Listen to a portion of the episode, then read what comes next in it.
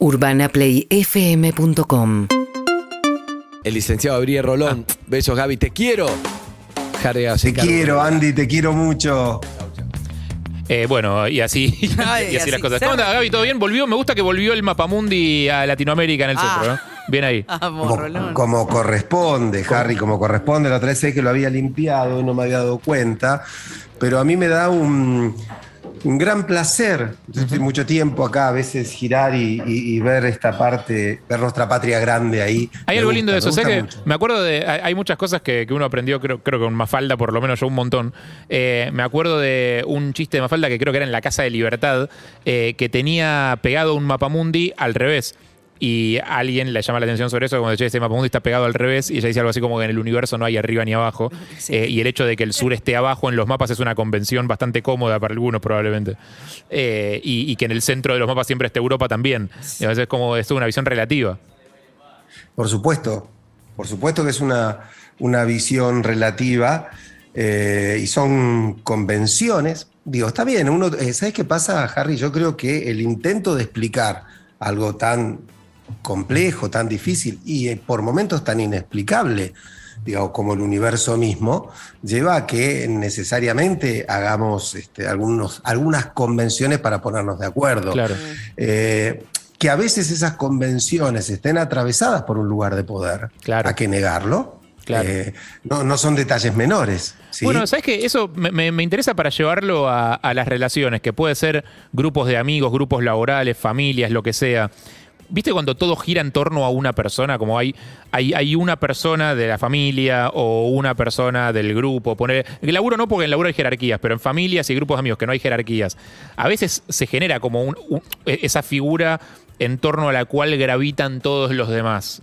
Como, y todos nos ponemos de acuerdo en que el humor de esta persona determina el humor del grupo. Si esta persona aprueba eh, o desaprueba las cosas, o aprueba o desaprueba a la gente, Sí. la gente es aceptada o no en ese grupo.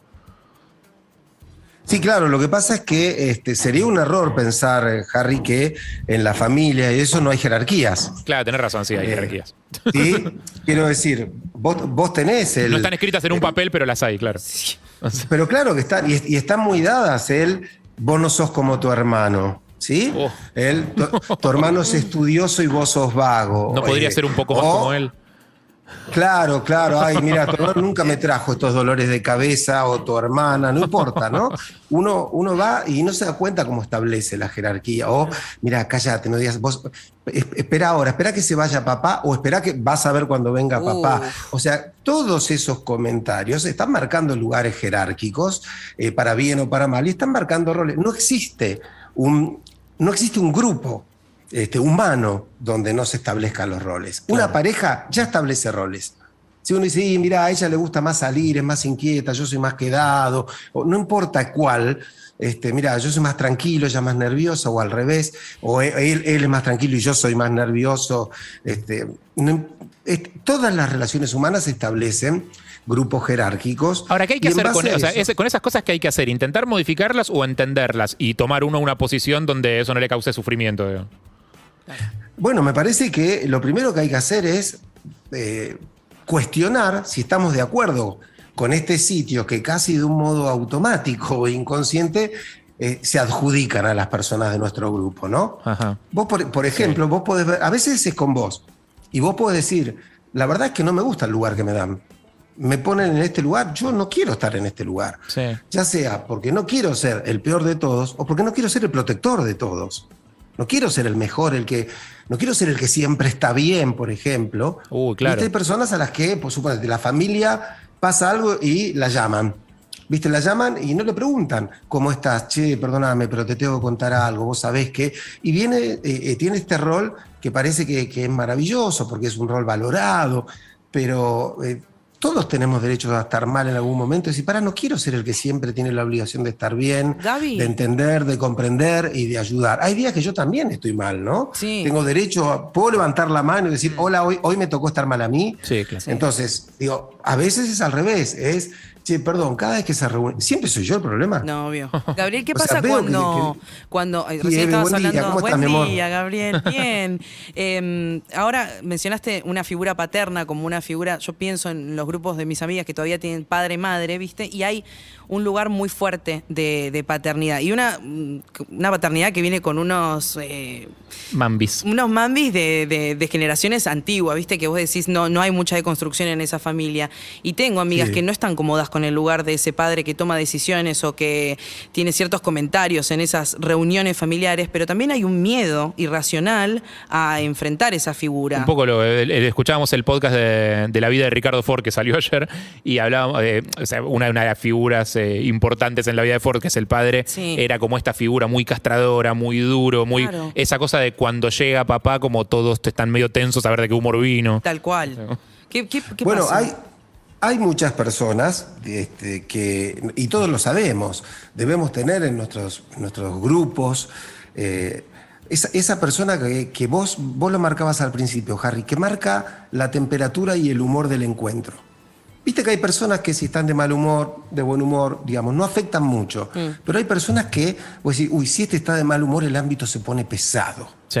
¿sí? Sí, sí, se sí, pone denso y lo sabemos. Sí, como que no da a hacer un chiste, no da a hacer un chiste porque ya vino este de mal humor. Claro.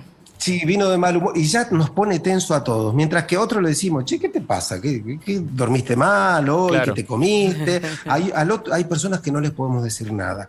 Bueno, cuando esas personas eh, son los padres, ¿sí? Digo, el papá, la mamá, eh, como, como dice Eve, estas personas han establecido y han quedado dentro de nosotros en un determinado lugar.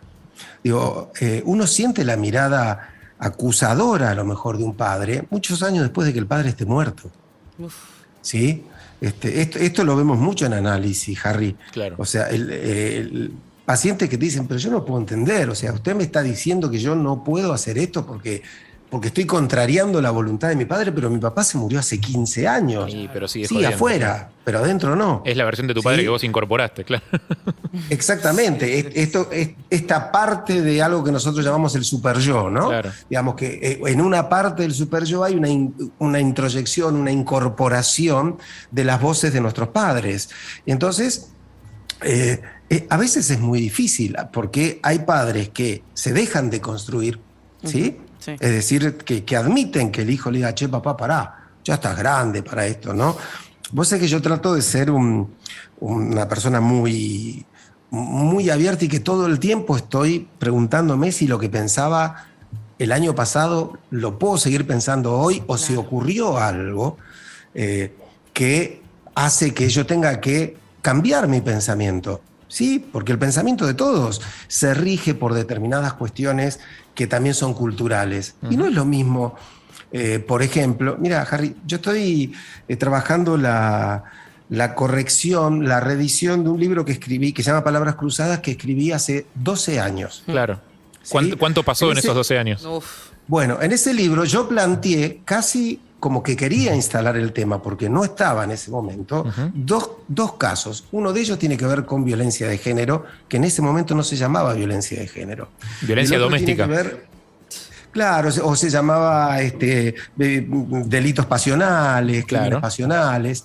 Eh, y, y otro caso tiene que ver con un hombre que se, que se enamora de una chica trans. ¿sí? Sí. Eh, Que tampoco se hablaba, tampoco se hablaba de chicas trans. No, claro, se hablaba de travesti y no se hablaba de una travesti, se hablaba de un travesti. Un travesti, claro, por ¿Sí? supuesto. Sí, sí, bueno, sí. yo te juro que siempre he tratado de ser alguien mm, este, que esté cerca de, de- de este tipo de reconocimiento, de lucha, y por eso puse esos casos, para, para este, visualizar un tema, que, para tratar de pensar en un tema. ¿Y qué te pasó cuando leyendo lo- los 12 años después? eh, ¿Cómo te sentiste? Bueno, me sentí, me sentí muy mal, porque digo, ¿qué, qué cosas decía, pensaba, de qué manera intervenía y qué cosas traían los pacientes que para aquella época eh, era como una cierta manera de luchar contra la discriminación o contra la violencia y hoy digo, hoy no lo diría así, pero ni loco. Claro, no. Eh, tengo que cambiar esto, pero no quiero traicionar un caso y decir, bueno, inventar algo que no pasó. No, pero claro. sí voy a tener que aclarar que en este momento, a ver, no estaba autorizada la marihuana para consumo personal. En este momento no había este, lugares para, específicos para denuncia de género, este, de violencia de género. No se hablaba de violencia de género. En este momento, bueno, todo lo que es el- el- el- los logros del colectivo no se habían logrado. Bueno, digo, si de verdad Hmm. eh, te juro que trabajo mucho sobre mí, trabajo mucho con esto. Me esfuerzo en, estar eh, y me doy cuenta que voy corriendo atrás de las cosas. Imagínate un tipo que este, te tocó un papá que listo, aprendió a ser papá con su padre, con sus identificaciones, que no cuestiona esto y que dice, mira, a mí mi viejo, viste, a mí mi viejo me pegó toda la vida y tan mal no salí, ¿eh?